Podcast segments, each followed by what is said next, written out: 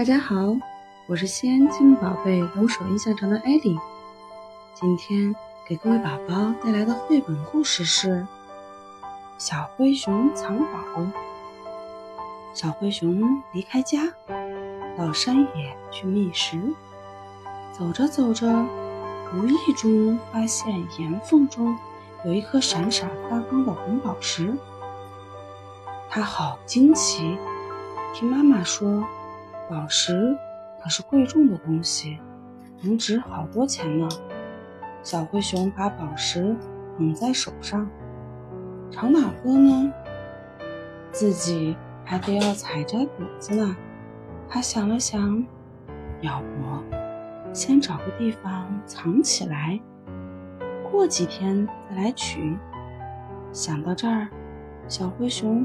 摘了片树叶，把红宝石包好，藏进了附近的石洞里，又在洞口做了个记号。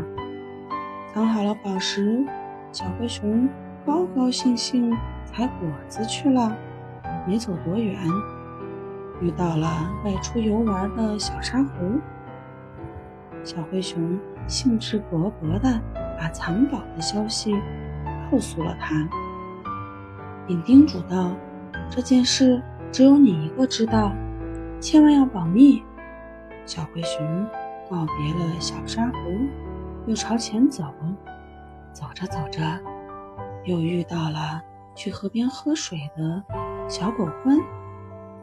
小灰熊乐滋滋地把藏宝的消息告诉了他，并再三交代道：“这事儿只有你知道，千万要保密哦。”不能对别人说呀。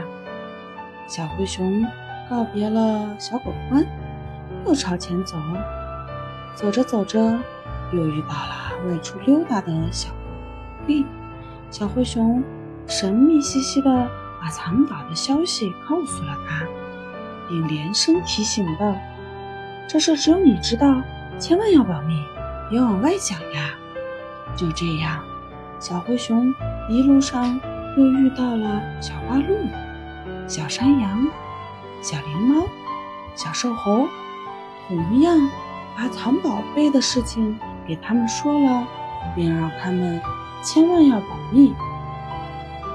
过了几天，小灰熊来到藏宝的石洞，打算把红宝石取回家交给妈妈，可找遍了整个石洞也没有找到红宝石。怎么不见了？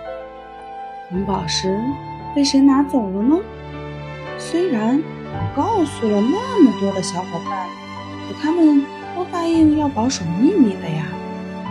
这会儿，小灰熊呆呆地怔在那里，他不知道做错了什么事。